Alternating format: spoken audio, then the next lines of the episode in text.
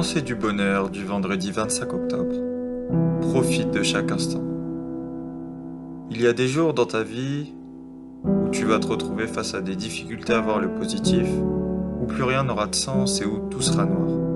Ces situations sont généralement si intenses que l'on finit par ne brûler que du noir, si on n'est pas capable de sortir la tête de l'eau. Mais tu sais, même quand tout semble aller mal, il y a toujours une lueur d'espoir, une lueur de soleil qui est présente, et même si elle est occultée par tes pensées négatives, c'est à toi de la voir, à toi de la trouver et de tout faire pour la garder auprès de toi.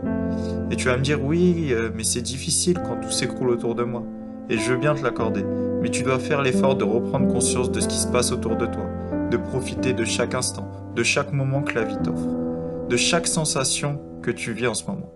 Et surtout, et surtout de profiter de la chance que tu as d'être en vie et en pleine santé.